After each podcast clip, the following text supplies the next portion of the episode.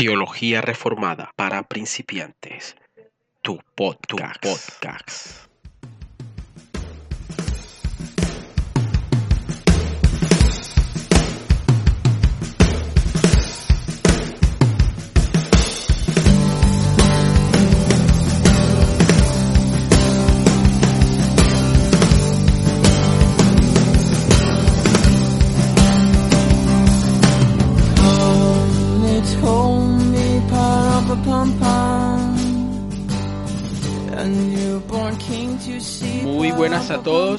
Saludo para todos los que nos escuchan allá desde sus casas, desde sus eh, reproductores, desde sus celulares. Eh, esto es Teología Reformada para Principiantes, mi nombre es Jairo Cohen, soy el director de ese podcast junto a mi hermano Elner. Hermano Ernest, un saludo a la audiencia, ¿cómo estás?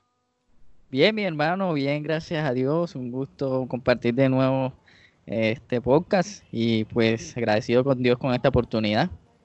Así es, el Manuel. Bueno, el Manuel, eh, el día de hoy tenemos un tema, la verdad, eh, te cuento, personalmente, a mí me emociona mucho. Eh, me emociona mucho, la verdad, es porque este, tema o esta época yo la disfruto en gran manera pero al igual surgen muchas dudas y muchas preguntas respecto a este tema que vamos a tratar el día de hoy. Y el tema del Mano Elner es la Navidad. Eh, estamos hablando. Tema. Exacto. Estamos hablando nada más y nada menos eh, de, de, todo lo que abarca lo que es el nacimiento de Cristo. Y bueno, eh, este es un tema que vamos a ir, eh, digamos, desarrollando eh, a lo largo de esta, de esta conversación. En esta ocasión tenemos un invitado muy especial, es una persona que yo aprecio mucho porque aparte de ser mi pastor, es un amigo. Yo digo que muchos no tienen ese privilegio de decir, mi pastor es mi amigo yo sí lo tengo. Y además eh, tiene una hermosa familia y lo puedo asegurar, una familia muy divertida. Entonces, eh, saludemos al pastor Andrés Zuleta. Pastor, ¿cómo se encuentra? Muy bien, mis hermanos. ¿Cómo vamos pues? ¿Bien o no? Bien, bien, bien, pastor. Bueno, para nosotros... excelente. Para nosotros es un, un honor, es un privilegio que usted nos pueda estar acompañando eh, en este tema. Les recuerdo que Elner está en Cartagena. Yo estoy atravesando las montañas de Colombia, más exactamente en la cordillera de los Andes, o sea, Medellín. Y en el municipio de Sabaneta se encuentra Pastor Andrés. Pastor Andrés, eh, antes de iniciar, eh, cuéntenos un poco usted, una breve reseña eh, de, de lo que usted hace, a qué se dedica. Bueno, ya como lo mencionaste anteriormente, mi nombre es Andrés Zuleta, soy paisa eh, de la ciudad de Medellín.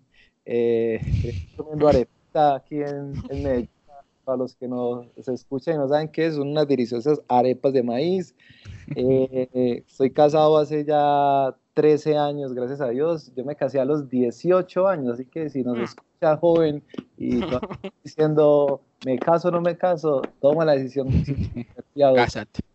Cásate. Y eh, de este hermoso matrimonio nos ha concedido dos hermosos hijos. Eh, el mayor se llama Andrés Felipe y mi hijo menor se llama Juan Andrés. Entonces todos aquí nos llamamos Andrés.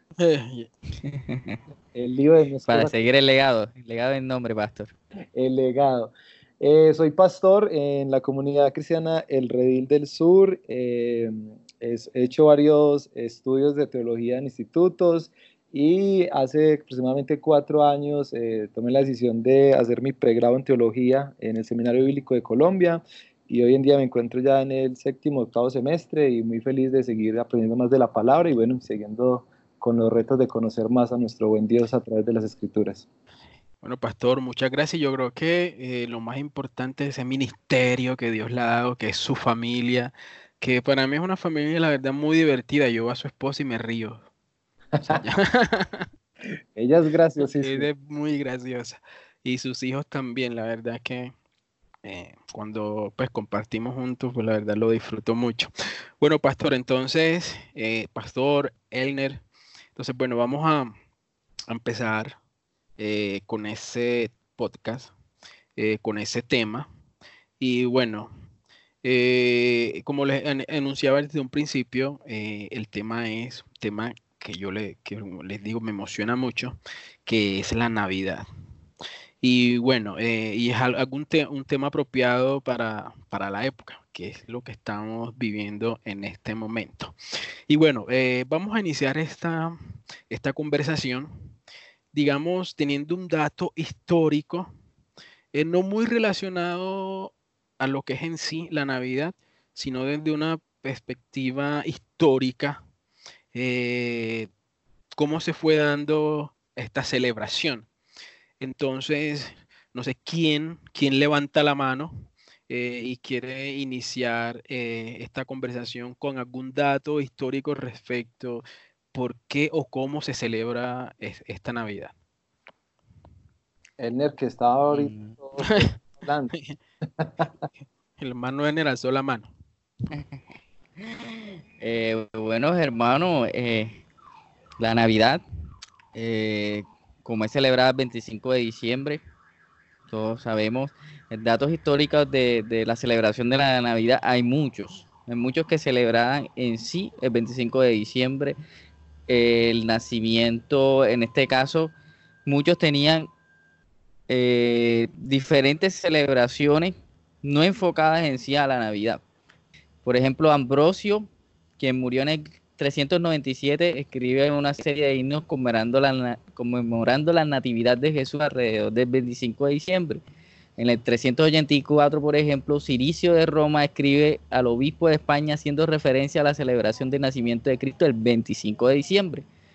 Antes de, de estas fechas, en la iglesia del Este ya se festejaba el nacimiento de Cristo el 6 de enero, pero para el, el 300 ellos deciden cambiar este festejo hacia el 25 de diciembre los padres capadocios ya, predicaban sermones de, referentes a la Navidad. En el año 386 después de Cristo, Juan Crisóstomo afirma hacia el 386 que la fecha correcta de celebración del nacimiento de Cristo es en el 25 de diciembre. La iglesia de Jerusalén, por ejemplo, el 6 de enero, eh, se celebraba el 6 de enero y hasta mediados del año 600 después de Cristo, invierte esta celebración hacia el, hasta el 25 de diciembre. Eh, muchos la enfocaban con la, llegada de, los magos, los reyes magos, pero ellos deciden eh, hacerla el 25 de diciembre. Entonces, esto como para tener datos históricos de los que muchos celebraban eh, esta época decembrina. Eh, hay teorías de en el lado eh, de que celebran en la Navidad. Hay teorías de ciertas personas eh, que celebraban en otro sentido la Navidad pagana, por ejemplo. Eh, la primera era llamada la hipótesis de la historia de la religión. Había ciertas hipótesis en que muchos hacían referencia de la Navidad referente al 25 de diciembre y lo llamaban por ejemplo, la iglesia romana llamaba a esta celebración la Saturnalia, donde se veneraba al dios Sol. Eh, pero no se tiene un dato exacto si en sí celebraban el 25 de diciembre, pero alrededor de estas fechas se hacían este tipo de celebraciones. Ok, eh, así es, Manuel Neri. Y bueno, eh, este tema de la Navidad, históricamente, nosotros, si uno investiga existen muchos, muchos temas o, muchas versiones al respecto. O sea, no, quizás hasta me atrevería a decir como que cada región o cada país eh, tiene como su propia historia eh, respecto a esta Navidad. Y quizás hay muchas hasta que se contradicen. Unos hablan de, eh, de digamos, de Santa Claus, que Santa no sé qué, otros hablan de los dioses paganos, total es que hay muchas versiones. Y digamos una de las versiones digamos que más cogió fuerza, es la del la de Sol Invictus, que fue un culto religioso eh, hacia una divinidad solar iniciado por el Imperio Romano de Tardío. Este, este, ese festival del nacimiento del sol, más que todo, eh, indicaba que nacía un nuevo sol que vencía a la oscuridad y que a partir, a partir del final del solstilegio de invierno, que vendría siendo el 21 de diciembre, los días iban a hacerse más largos. Este festival eh, más que todo se corría desde el 22 de diciembre al 25. Ahora, los cristianos que vivían, digamos, en, Roma, eh, estos cristianos querían participar, no querían participar en eso. Así que decidieron, mientras que todos celebraban esta fiesta pagana, ellos, eh, digamos, en su momento dijeron, no, nosotros tendremos nuestra propia celebración y celebraremos lo que es más importante para nuestras vidas, que el nacimiento de Jesús o el la encarnación de Dios a través del nacimiento de Jesús. Digamos que eh, eso es más bien como un dato histórico al respecto. Y, ¿sabes, Cohen? Yo, yo agregaría otra cosa importante. Yo creo que todos los que nos están escuchando eh, deben entender un poquito la, lo que ha sido la historia del cristianismo. Porque eh, si nosotros pensamos eh, el cristianismo como lo vemos hoy en día, porque hoy en día nosotros podemos ver eh, varias iglesias cristianas, podemos ver movimientos cristianos, fundaciones cristianas, hay una cantidad de cosas que, que, yo alabo a Dios por todo lo que está haciendo, pero que para este tiempo, que podríamos estar hablando del siglo III, siglo IV, la iglesia cristiana se encontraba en una plena competencia contra el paganismo. Y, todos estos dioses o, deidades grecorromanas eran las que marcaban la parada. Y lo que está haciendo la iglesia de aquel momento es algo que es contracultura. Entonces, eh, lo que ustedes acaban de mencionar, eh, estos eran cultos paganos que ellos tenían y que lo que empieza a hacer la iglesia eh, primitiva y ya después con todos sus discípulos es empezar como a permear la cultura y empezar a, mostrar que el verdadero Dios, porque parte de, lo, de la teoría del Dios Sol es que, es que por ejemplo, Constantino eh, eh, dice en los libros de historia que él, esa era su deidad. O sea, de hecho, por ejemplo, sus imágenes aparecen marcadas como con un resplandor en la parte de atrás. Y cuando Constantino empieza a conocer el cristianismo, a acercarse al cristianismo, él empieza y, hace como la siguiente eh, análisis. Él lleva y dice, este Dios Sol es el Dios verdadero. Y cuando se pregunta quién es el Dios verdadero, es Cristo el que vino a este mundo.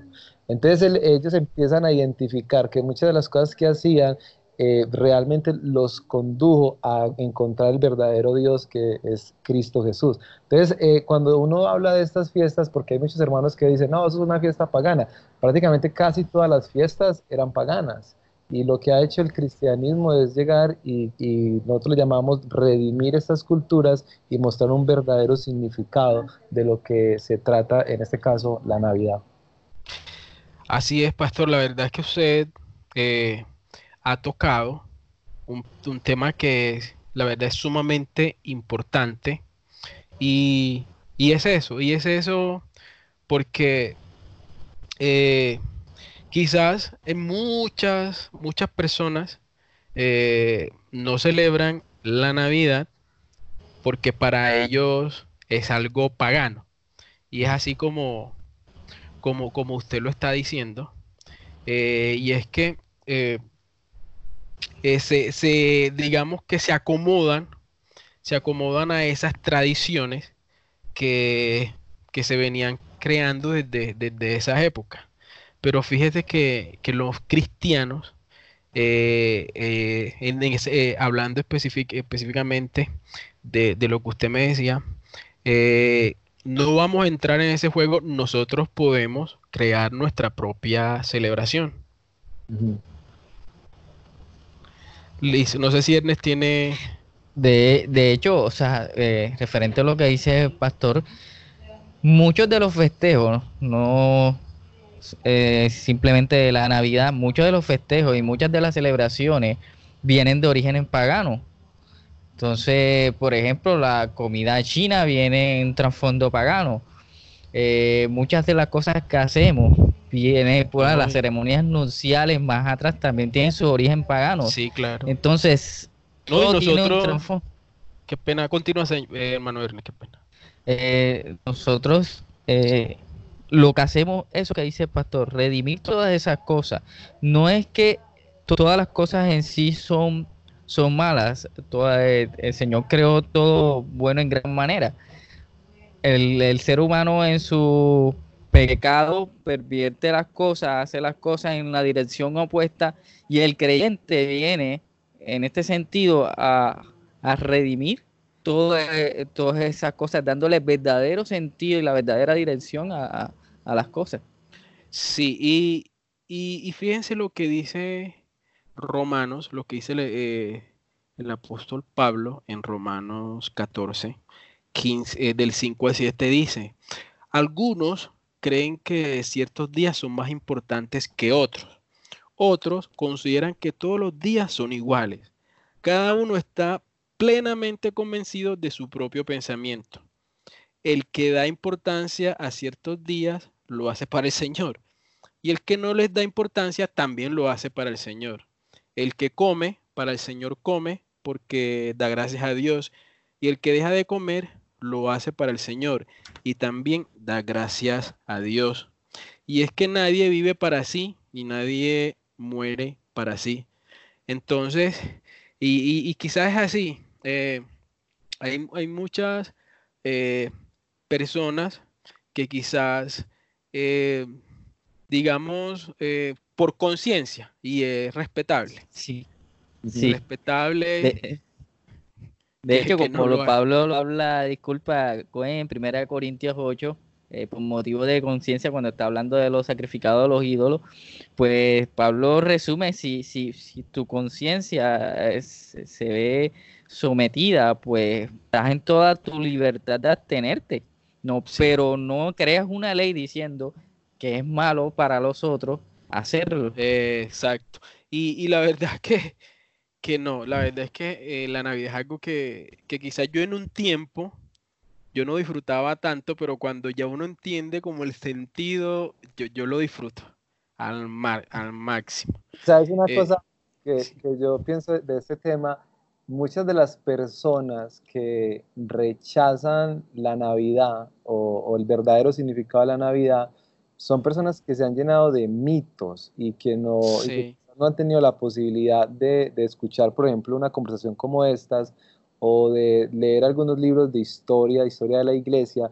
Porque, por ejemplo, cuando, cuando yo me acerco eh, a un libro de historia, por ejemplo, el de Justo González, que, han recopilado gran parte de, de la historia del cristianismo, yo celebro, porque, ¿qué celebro? Porque cuando lo que estamos hablando, todos estos dioses paganos, todo este politeísmo de, religiones, dioses, y cuando el cristianismo empieza a tomar fuerza, y, estoy recordando en este momento el edicto de Milán, porque el edicto de Milán empezó a, darle a entender eh, a, a la gente de ese momento que el cristianismo estaba tomando una fuerza y una posición muy importante frente al paganismo tradicional. Entonces, gran parte de esa población romana que tenía dioses para todas las cosas empieza a abandonar esa vieja religión y ahora empiezan a enriquecerse de la verdadera, de la palabra de Dios y empiezan a, creer en el único Dios verdadero. O sea, nosotros hoy en día lo que tenemos es una herencia de hombres y mujeres que trabajaron fuertemente para dar a conocer al único Dios verdadero. Y nosotros tenemos que celebrar a eso, alabar a Dios por lo que ha hecho a través de la historia. y yo, así es.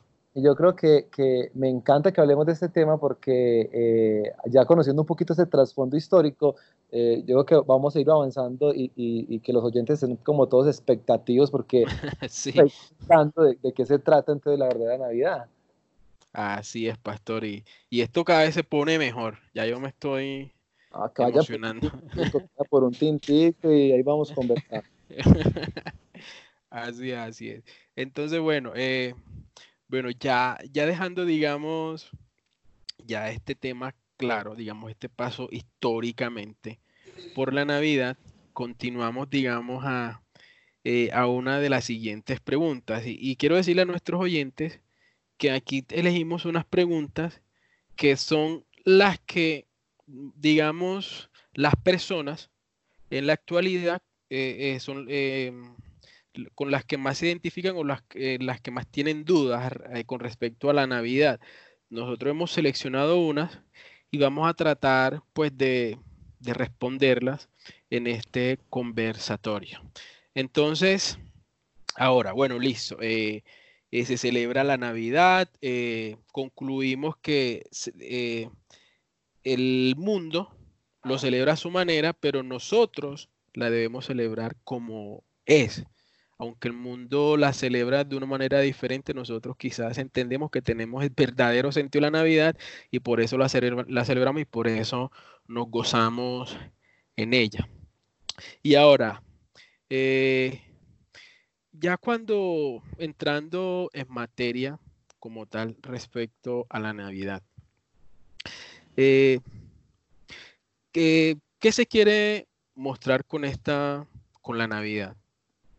Eh, digamos, eh, desde una visión como tal histórica, ¿qué se quiere mostrar? no sé si de pronto el hermano Elner tiene algo que decir al respecto. Históricamente, lo que se quiere mostrar históricamente respecto a la Navidad, pues como lo, lo estuvimos concluyendo eh, muchos no dieron el sentido correcto a la, Navidad como en realidad la, Biblia nos lo demuestra, ¿no? Eh, históricamente para los que siempre se quiso celebrar y se hizo mucho énfasis en el nacimiento del Señor Jesucristo. Yo creo que muchas de esas celebraciones fue el nacimiento del Señor Jesucristo. ¿Cómo vino a, eh, el Dios Todopoderoso a la tierra, con qué propósito vino y como muchos eh, esperaban esta llegada de este niño, en algunos casos salvador para los judíos, eh, creo que eso le da mucho sentido a ellos. Entonces, históricamente, para ellos esperaban un rey, ese gran rey, ese gran rey, la llegada del gran rey. Y digamos que para unos era como, digamos, lo esperado, el sueño, eh, pero para otros era una ejemplo, Para otros significaba la amenaza más grande que podían tener. Eh, Sabes, eh, una, de las cosas, hace, no sé, como 20 días, mi hijo me preguntó sobre el tema de, qué es la Navidad, pero en sí la palabra. Sí. Entonces, eh, yo le estaba explicando a mi hijo que la, la Navidad eh, viene de ese, término natividad, que significa nacimiento. Y yo le decía a mi hijo, y, le digo a todos mis oyentes, que, nosotros en estas Navidades eh, podemos decir que es la celebración más importante de la vida humana, porque nosotros en estas fiestas llamadas Navidad, Natividad, Nacimiento, celebramos la gran doctrina de la encarnación. Y es la doctrina donde Dios se hizo hombre. Y, como lo dice el texto bíblico, Emanuel, Dios con nosotros. Y como lo han mencionado ustedes, que vino a morir por nuestros pecados en lugar, en el lugar nuestro se puso Cristo y que estaba cumpliendo las exigencias del Padre, la santidad y la justicia de Dios. Así que cuando nosotros pensamos en Navidad, ese nacimiento es que Jesucristo habitó entre nosotros y la Navidad nos recuerda que el Salvador se encarnó para morir en una cruz y salvarnos de nuestros pecados. Eso es un glorioso mensaje. Y me encanta porque Juan 3.16 lo dice así, de tal manera amó Dios a este mundo que dio a su Hijo unigénito, para que creyendo en Él, o sea, tiene una verdadera Navidad, no nos perdamos y tengamos la vida eterna. Así que e, eso le explicaba yo a mi hijo y, para los que aún se preguntan ese tema de qué, es la Navidad, entonces piensen eso, es natividad, celebramos el nacimiento y la razón de ese nacimiento es Salvador para todos nuestros pecados y poder acercarnos al Padre. En Corintios lo diría, nosotros tenemos el ministerio de la reconciliación y nos estamos acercando al Padre por medio de Cristo. Y hay otras personas, por ejemplo, cuando hablamos del tema de Navidad, que no sé si a ustedes les han hecho la pregunta en sus iglesias, sus amigos, que dicen, ah, bueno, entonces fue que Jesús nació por allá en, en diciembre. Sí, sí, sí, sí. Yo siempre digo, ah, no, no celebramos la Navidad por la fecha específica, pues, yo digo, no es la fecha específica, porque en eso ni los eruditos, ni los estudiosos, ni los científicos se han puesto de acuerdo. Y yo creo que, y me encanta pensar en eso porque es una forma de Dios avergonzar al hombre, porque no nos la sabemos todas. Pero, pero históricamente el nacimiento de Cristo es indiscutible. O sea, la historia, eh, los libros, eh, la, lectura, la literatura crítica hablan de Cristo. O sea que eso es indiscutible. Tuvo que haber nacido en algún día y mes del año. Entonces, nosotros no lo celebramos por una fecha específica. Pero sí, pero el texto bíblico, por ejemplo, en Juan capítulo 1, versículo 14, dice que el verbo se hizo carne y habitó entre nosotros. Y nosotros celebramos eso, el nacimiento de Cristo, que es la promesa de Dios de que hay un Salvador para el perdón de nuestros pecados. Entonces es como... Un gozo. Gozo. ¿Cómo, ¿Cómo no celebrar eso? Bueno, y, y, y tú, eh, ah, tú, acabas de decir algo, ah, yo soy paisa, yo soy alegre, ya tú lo has dicho, mi familia, mi esposa, mis hijos son alegres. Y eso que tú acabas de decir, ¿cómo no celebrar eso, hermano? O sea, yo, por ah. ejemplo, digo a, a, mis amigos cristianos eh, y a los que no son, va, eh, nosotros, los que Dios nos ha concedido por su gracia, ver a Cristo, creer en Cristo, deberíamos de celebrar, hermano celebrar que tenemos un Salvador. Y, y, eso ah, y, en la Biblia, o sea, eh, porque esto me hace pensar en el Antiguo Testamento, porque el pueblo de, Israel celebraba a través de diversas fiestas anuales las poderosas obras de Dios de redención. Entonces, uno se tiene que hacer una pregunta, o sea, ¿prohibió Jesús a los apóstoles que celebraran, por ejemplo, el nacimiento, que nos, que nos disfrutáramos, que tenemos un Salvador, o prohibió el Señor a la iglesia del nuevo pacto, en este nuevo pacto que nosotros disfrutamos, proclamar de manera pública, alegre, que nosotros tenemos ahora a Cristo, que se ha cumplido la promesa. Yo considero que no. Y, y, es cuando nosotros tenemos que pensar que, que, nosotros tenemos un buen mensaje, tenemos el mejor mensaje para anunciarlo en estas fiestas y sobre todo anunciarlos a aquellos que todavía no conocen a Cristo. Así es, Pastor, y, lo más importante es que eh, el Sol Invictus no se celebra, se celebra es la Navidad. y, lo digo porque quizás mundialmente, quizás hay muchas fiestas, que podemos decir fiestas paganas, pero el mundo celebra el nacimiento de Cristo. Así es. Y en eso nos gozamos.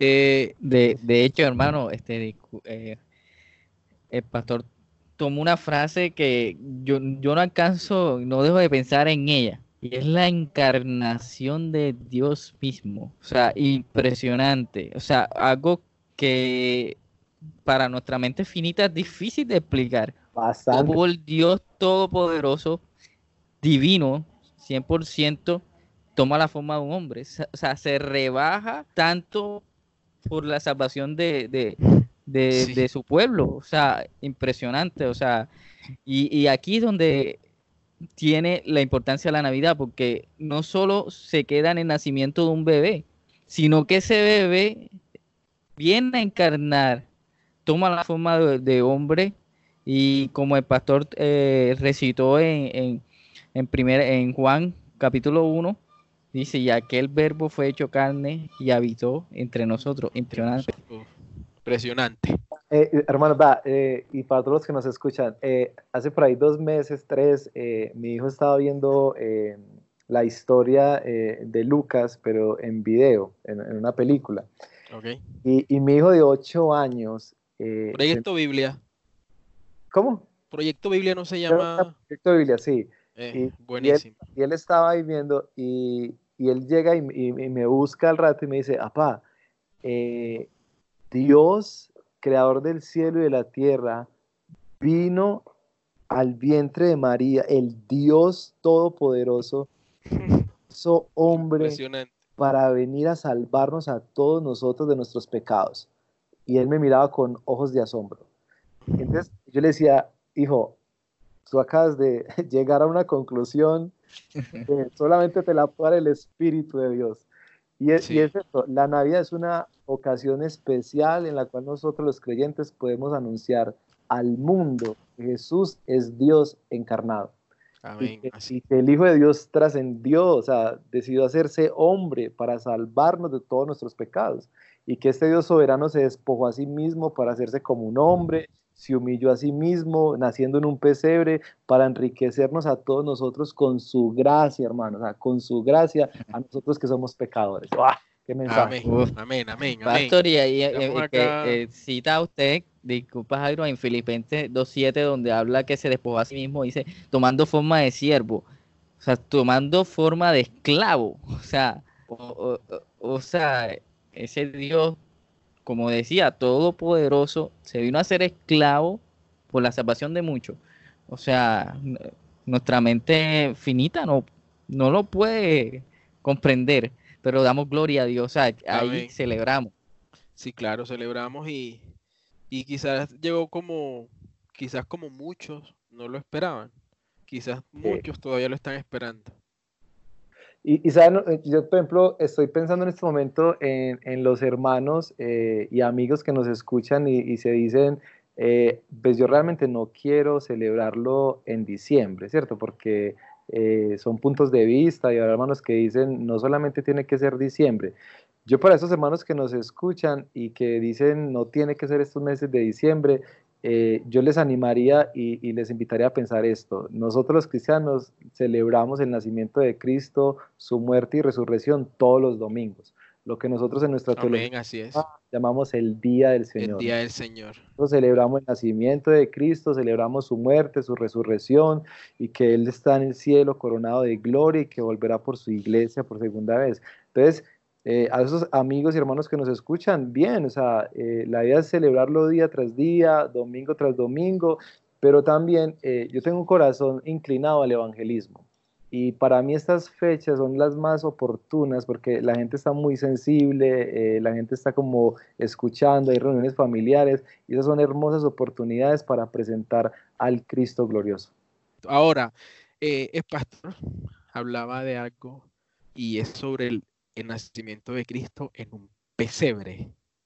Y bueno, yo quería detenerme aquí porque muchas de las preguntas eh, que se hacen las personas es sobre el pesebre. E incluso yo cuando fui a la iglesia, eh, la predica de la iglesia este domingo, no, sino el otro, eh, la persona que tuvo la oportunidad de compartir el mensaje decía que muchas personas arman el pesebre eh, digamos, algunos folclóricamente, otros ponen un león, el otro ponen un solda el soldado o un perro, pero en sí, en sí, ¿qué era el pesebre? O cuando la palabra indica que nació en un pesebre, ¿a qué se refiere exactamente? Ese escenario, digamos, eh, que se muestra como tal un, establo, una comunidad, o en sí qué era? ¿Quién levanta la mano? Eh, pues bueno, eh, parte de lo que uno estudia en, el texto bíblico, que es eh, Lucas capítulo 2, versículo 7, dice, así que dio a luz a su hijo primogénito, hablando de Cristo, lo envolvió en pañales y lo acostó en un pesebre. Estoy leyendo la NBI, una versión internacional porque no había lugar para ellos en esa posada, ¿cierto? Entonces, eh, eh, por el texto entendemos que nuestro Señor nace en Belén de Judea, que está como unos kilómetros del suroeste de Jerusalén, y eh, las circunstancias del texto en ese nacimiento no eran las mejores, ¿cierto? Ya todo estaba como poblado, había un censo, mucha gente viajando, y entonces finalmente el nacimiento se produce en un establo. O sea, José y María se ven obligados a alojarse en esa, eh, diría yo, en esa extraña sala de parto. Y no había lugar para ellos en las posadas. Y, el pesebre, si, eran lugares que, era un lugar donde habían animales. Eh, yo no me arriesgo a decir qué tipo de animales. Por, por la cultura no podría decir que habían ovejas, eh, de pronto uno que otro caballito, pero la condición sí es la condición de un rey humilde, que es como lo que yo creo que la idea de este texto nos quiere mostrar que el rey soberano se hace hombre en una condición de humilde porque vino a servir a los otros.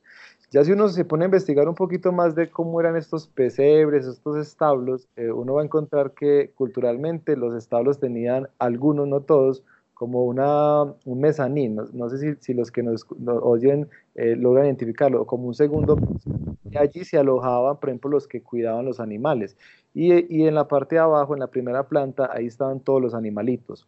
Y en, y en otros, y, se dice que eh, son como cuartos donde eh, no había tantos recursos, era, estaba al lado de, de los animales, estaba la cama del que los cuidaba. Entonces lo más probable es que nuestro Señor eh, nació en estas condiciones. Y, finalmente el texto lo que nos quiere mostrar es que nació en condiciones muy humildes, el rey del universo que vino a servir y no a ser servido.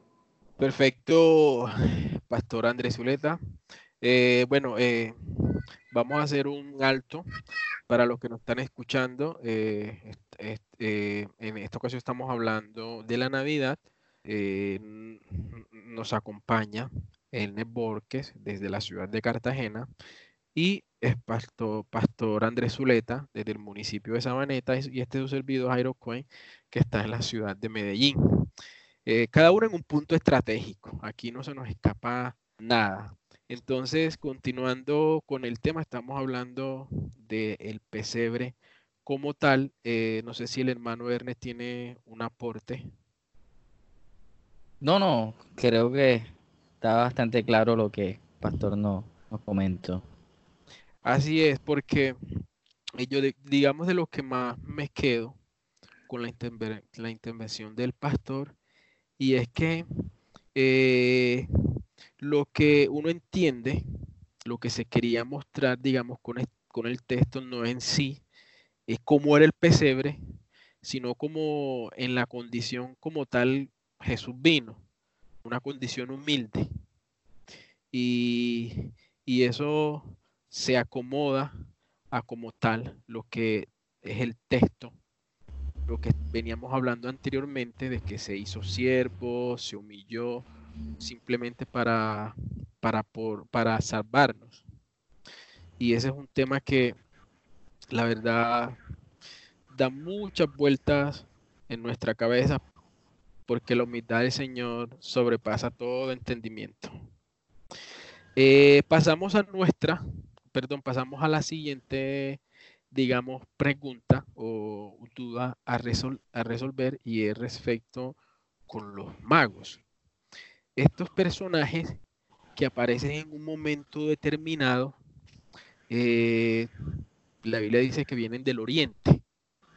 Vienen porque vieron una estrella en lo alto y ellos consideraron que esta estrella eh, simbolizaba el nacimiento de un rey.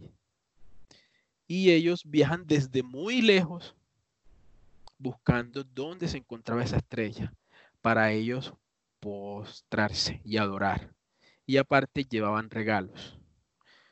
Eh, unos personajes misteriosos, porque la Biblia quizás no, digamos, no habla mucho de estos personajes, pero, pero es algo que, que, nos llena de, mucha duda, pero también de mucha, eh, no sé cómo llamar, llamarlo ya que ellos iban a adorar, o sea, ellos, no sé si en algún momento vienen de Oriente, no, si habían hablado, se habían escuchado de Dios, o, había, o qué qué imagen tenían de Dios en ese momento, pero venían desde muy lejos. ¿Qué nos pueden decir, Elner, Pastor Andrés, al respecto?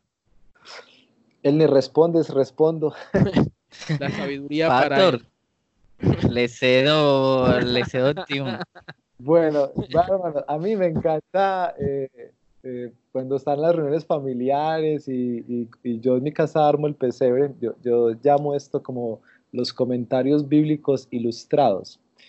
Y esa palabra magos eh, causa varias discusiones interpretativas, porque las personas dicen quiénes eran, de dónde venían, qué significa que, eh, ese término, pero le voy a lograr explicar parte de lo que significaba. Eh, una de las cosas que hacemos al predicar la palabra es entender que nosotros no somos el primer auditorio que recibió la revelación bíblica. Ese primer auditorio es el, auditorio de los tiempos del Señor y eso todo tiene un contexto. Entonces, la palabra magos eh, se refiere a un grupo de personas que mostraba un interés y una habilidad especial por el estudio de las estrellas. Eh, posteriormente, y, eso, y eso se dio ya con los años, esa palabra magos se refería ya como a sacerdotes que sí practicaban la hechicería. Pero al comienzo nosotros tenemos que recordar que esa palabra magos era más a personas que practicaban como la astrología. Por ejemplo, eh, si yo fuera libre de Daniel capítulo 2, versículo 2, cuando eh, el rey manda llamar a todos los que le ayudan, él manda llamar a los magos, que eran personas que miraban las estrellas para entender los acontecimientos de las guerras y todo esto, y aparte está llamando a los hechiceros, adivinos, y finalmente utiliza la misma palabra para los astrólogos. Así que una de las cosas que tenemos que entender cuando leemos esa palabra magos, eh, es también traducida como sabios, y eran personas, eran como los científicos de la época. Y una de las preguntas que siempre le hacen a uno, pues, ellos cómo se enteraron de que esa estrella, esa promesa eh, era el nacimiento del Mesías. Entonces nosotros ahí tenemos que recordar que el pueblo de Israel eh, fue llevado al exilio y que probablemente este pueblo que fue llevado al exilio contaba a todos eh, y a las personas que están a su alrededor la promesa que Dios había hecho, ¿cierto? Ellos fueron, por ejemplo, los hebreos fueron enviados a Medo Persia y donde sin duda, y yo creo que no tengan duda de esto, ellos, por ser un pueblo que tenía la esperanza, le contaban a los demás lo que iba a suceder, que iba a venir un Mesías, que era la venida del Rey de Reyes, y seguramente estos eh, científicos o magos ellos sabían de esa promesa y hay algo muy importante, ¿cómo sería la, la estrella que fue evidente para ellos? Sí. O sea, eso es un tema eh, bien heavy para uno analizarlo, o sea, y, también analice el otro lado, o sea, el pueblo de Dios, el pueblo de Israel, que se le ha dado la promesa y ellos estando ahí no se dieron cuenta. Y, y en el sermón que mencionas, eh, Cohen, ahorita, eh, uno, uno podría decir que eh, esto también es el cumplimiento de que la salvación también es para los gentiles, que somos aquellos que no somos judíos. Y si uno se pregunta quiénes eran los extranjeros en ese nacimiento de Cristo, eh, ahí habían unos extranjeros, eh, magos, sabios y podríamos decir los científicos de la época que estaban recibiendo la revelación por la gracia del Señor. Entonces, eh, eso también es un cumplimiento de que la salvación no solamente venía para el pueblo judío, sino para todos los gentiles, y estas personas se dan cuenta de que eh, eh, el rey de reyes ha nacido. Y hay otra cosa que yo quisiera como responder, y es que la gente siempre dice que es que no, es que eran tres, ¿cómo es que le llaman? ah, Gaspar, Melchor, y Baltasar. Ah, ya vi uno negrito. Ya vi uno negrito. Eso tiene su historia, porque uno que venía de Egipto, otro que venía de África, pero eso no tiene mucho sustento bíblico. Y, por ejemplo, llegar a la conclusión teológica de que porque fueron tres regalos, fueron tres, eh, eso no tiene mucho soporte bíblico.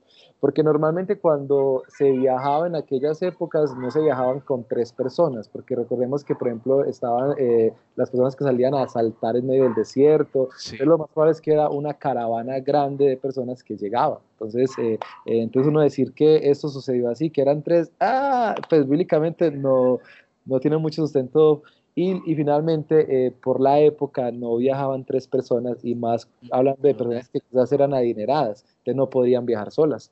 Entonces, los, eh, tres llevando mi rey oro. Eh, el texto bíblico utiliza un plural, o sea, podrían ser más de dos, o sea, más de tres más de tres, puede ser cinco, diez, quince, pero yo, yo apelo un poquito a lo que es la, la, como el estudio de la cultura y es que para esas épocas no se podía viajar así, era, imposible por el tema de que te podían robar, y eso era un viaje largo, porque eh, probablemente ellos demoraron no, no, solamente dos años por, por el texto, porque cuando eh, ellos llegan a, a ver al Mesías, ya el, el, texto dice que era un niño, o sea, que ya han pasado, y por lo que hacen de mandar a, a asesinar a los niños de 0 a 2 años, entonces uno, entiende que ya han pasado dos años. Tiempo.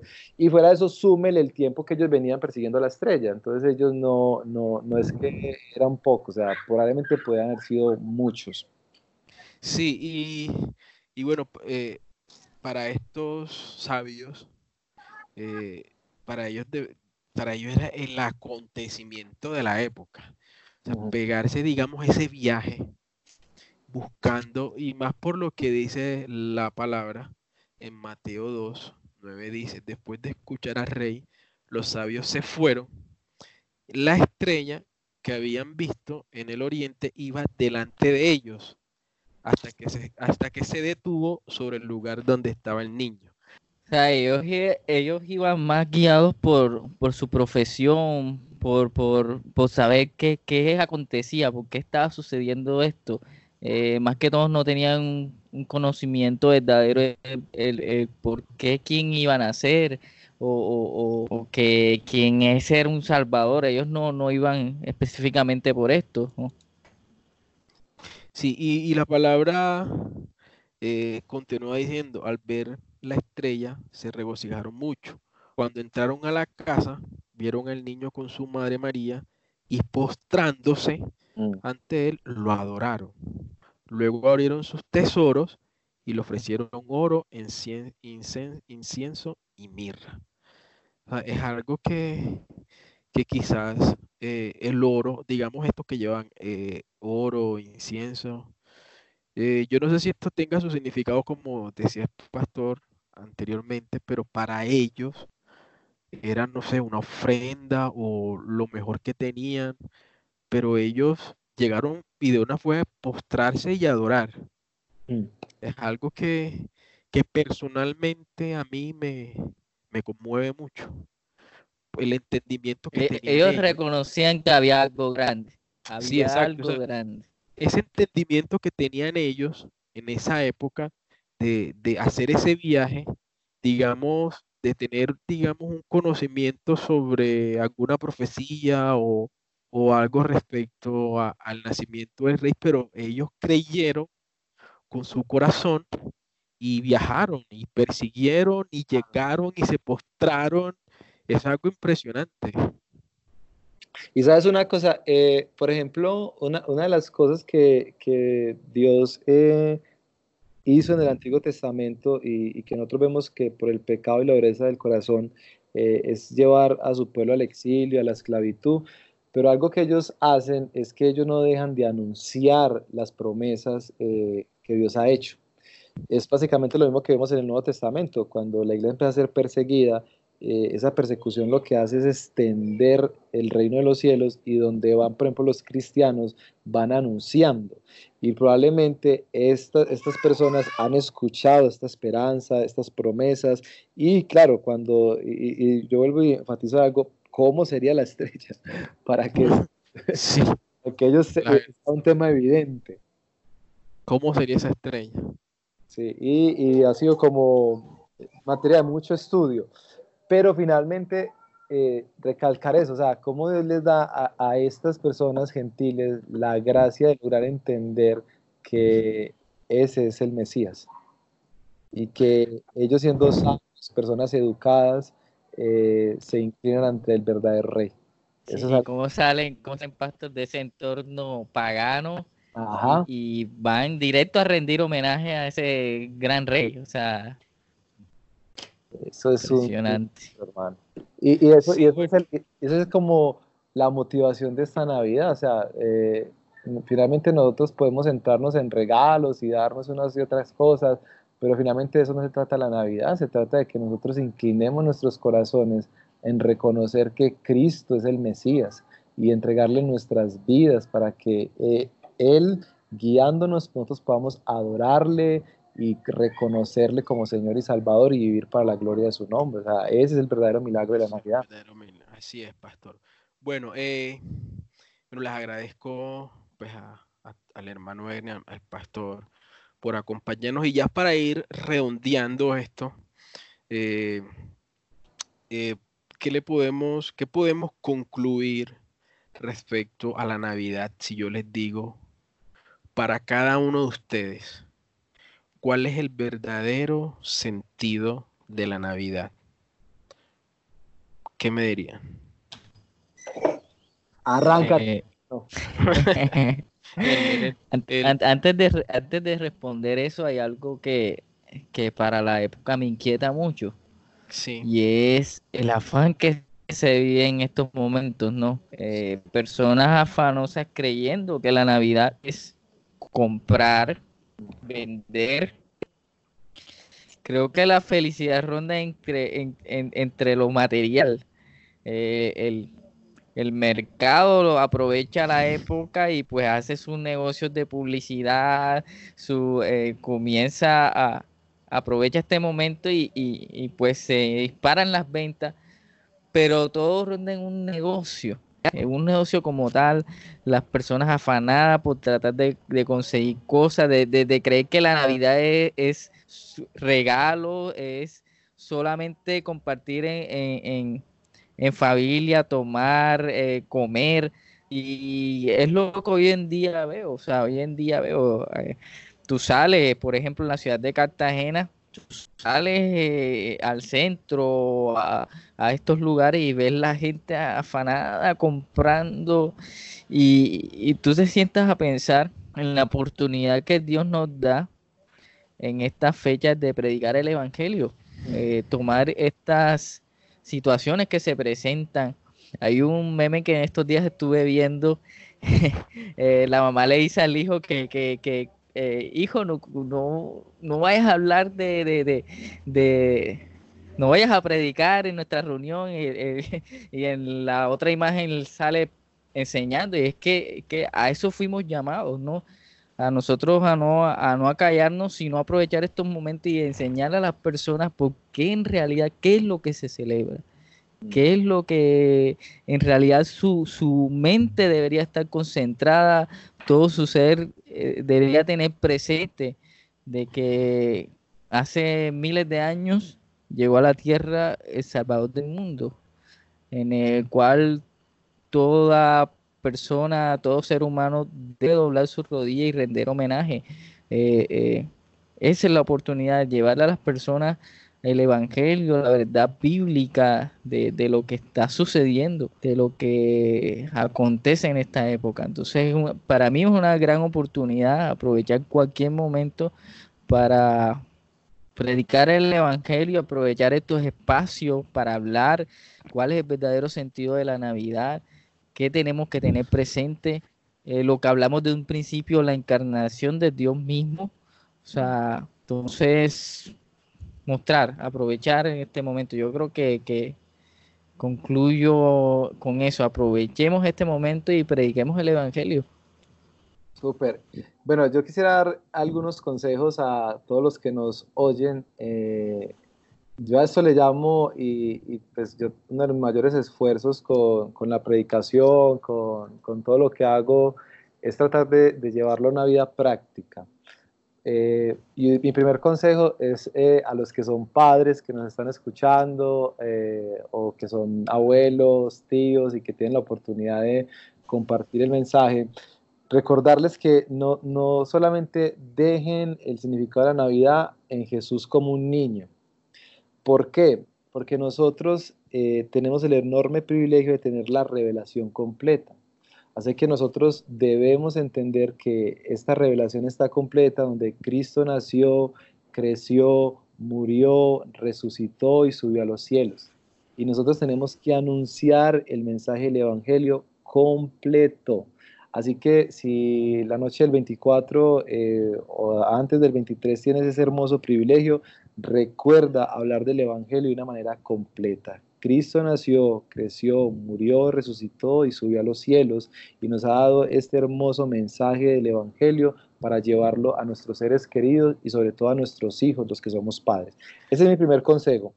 Mi segundo consejo es decirle a, los padres y todos los que tengan la oportunidad de compartir este hermoso mensaje, que recuerden y le enseñen a las personas que Dios cumple las promesas. Y, que lo hagan con gozo y alegría, porque uh, en el libro de Hechos, y ya por tema de tiempo voy a dejarlo para que simplemente lo lean, Hechos capítulo 3, versículo 22 al 26, el Señor está recordando ahí la promesa que le hizo a Moisés de que enviaría un profeta como él. En el versículo 24 dice que, que, los profetas de Samuel hasta el último de ellos proclamaban estos días, a los días de Jesucristo. Y en ese versículo 25, Dios hizo una promesa a Abraham sobre estos días, sobre el nacimiento de Cristo. Así que el punto es este, nosotros que tenemos el privilegio de enseñar, podemos decirle a los demás que Dios cumple las promesas, que Dios cumple su palabra y por lo tanto Dios es digno de confianza. Entonces, ese es uno de los mensajes para nuestros hijos y poderles enseñar a ellos y decirle, Dios es fiel, Dios cumple y toma el Evangelio de Lucas y léelo y enséñale a tus hijos, familiares, amigos, sobrinos sobre esta hermosa verdad de la palabra.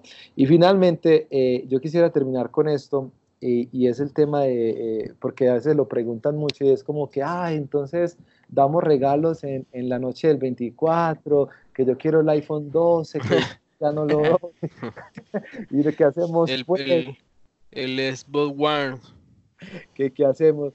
Mire, eh, yo lo primero que quiero es recordarles un pasaje de las Escrituras que está en Primera de Juan eh, 2, 15 y 16, que es una invitación que muy pastoral donde nos dice no amen el mundo ni nada de lo que hay en él. Porque si alguien ama al mundo, no tiene el amor del Padre, porque nada de lo que hay en el mundo, o sea, el iPhone, el superbuso, los tenis Nike, nada de lo que hay en este mundo, los malos deseos del cuerpo, la codicia de los ojos, la arrogancia de la vida, proviene del Padre, sino del mundo. Y una de las cosas que nosotros tenemos que hacer es enseñarles a las personas de que nada de lo que hay en este mundo va a satisfacer nuestro corazón. Y tenemos que luchar fuertemente contra el materialismo. Así que una de las cosas que yo recomiendo es que antes de la noche del 24, eh, tú prepares el camino por ejemplo, yo soy papá de dos hermosos hijos junto a mi esposa y nosotros lo que hemos hecho durante estos últimos días es sentar a nuestros hijos y a una sobrinita y contarles la historia de la salvación y contarles que el regalo más grande que ellos pueden recibir esa noche de 24 es a Cristo Jesús y que el gozo más grande que ellos pueden tener es saber que Dios cumple sus promesas. Ahora, Entendiendo eso en primer lugar, está bien dar regalos y yo, y yo podría llamar la entrega de regalos eh, desde una parte de la generosidad. La Biblia dice, es mejor dar que recibir. Y yo creo que uno podría dar un regalo. Siempre mi consejo es, no te metas en deudas, eh, no, no empeñes la plancha. de según como Dios le haya bendecido y délo con un corazón generoso de que usted quiere aportar algo, pero no sin antes haber anunciado el Evangelio. sin perder... Sí. Qué pena, pastor, sin perder el sentido como tal de lo que es de lo que es la Navidad, de lo que es el mensaje. si tienes para el regalo, dalo. Y si no, corazón, regala tu corazón lleno de amor para esas personas que lo necesitan. Y, tener cuidado con eso, porque, eh, por ejemplo, la teología de la liberación, que es una teología hacia el pobre, empezó a quebrarse en su momento por eso, porque empezaron fue a ayudar y ayudar y, y, olvidaron el mensaje del Evangelio. No en todos los casos, pero e, ese, ese es el error. Y yo animo a todos los que nos escuchan, a todos los que están disfrutando esta conversación, que antes de dar un regalo, primero habla del regalo más grande que Dios nos puede dar a nosotros, y es a Cristo Jesús. Y después, claro, según tus posibilidades, eh, bendice a tu hijo, a tu esposo, y que en medio de esa celebración todos den gracias a Dios, porque finalmente lo que muestra un regalo es que Dios es proveedor. Y una de las cosas que yo siempre le digo a mis hijos y, que tenemos acá en casa es, decirle a Andrés Felipe y a Juan Andrés, eh, Papá Dios proveyó para estos regalos.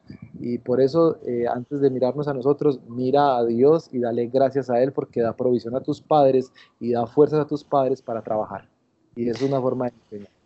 Amén, amén, pastor, así es. Y bueno, eh, les agradezco mucho, hermano Elner, pastor, por acompañarme en esta oportunidad para desarrollar este tema tan importante. Espero también que nuestros oyentes lo hayan disfrutado. Eh, igual, como siempre, recibimos comentarios, preguntas eh, para él, para el pastor, para mí, lo que quieran. Eh, aquí vamos a estar siempre atentos. Pastor, muchas gracias.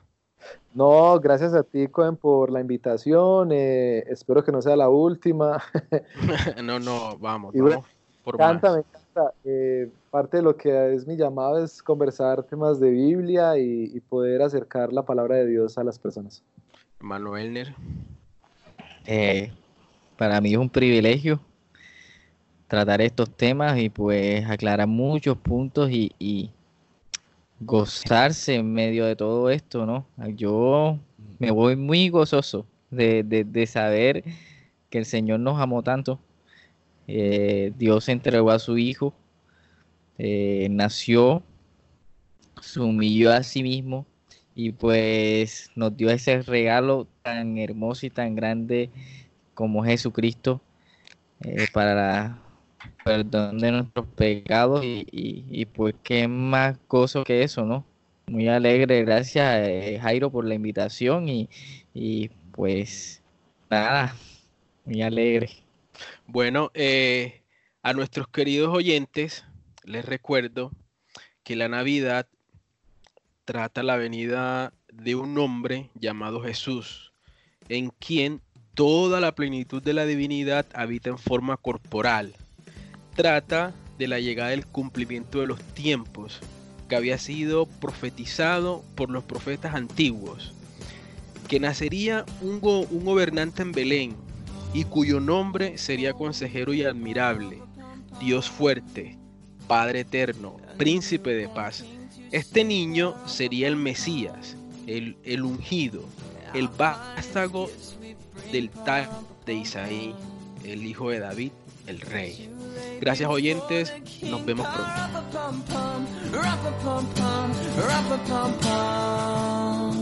So to honor him, par up a pum pum.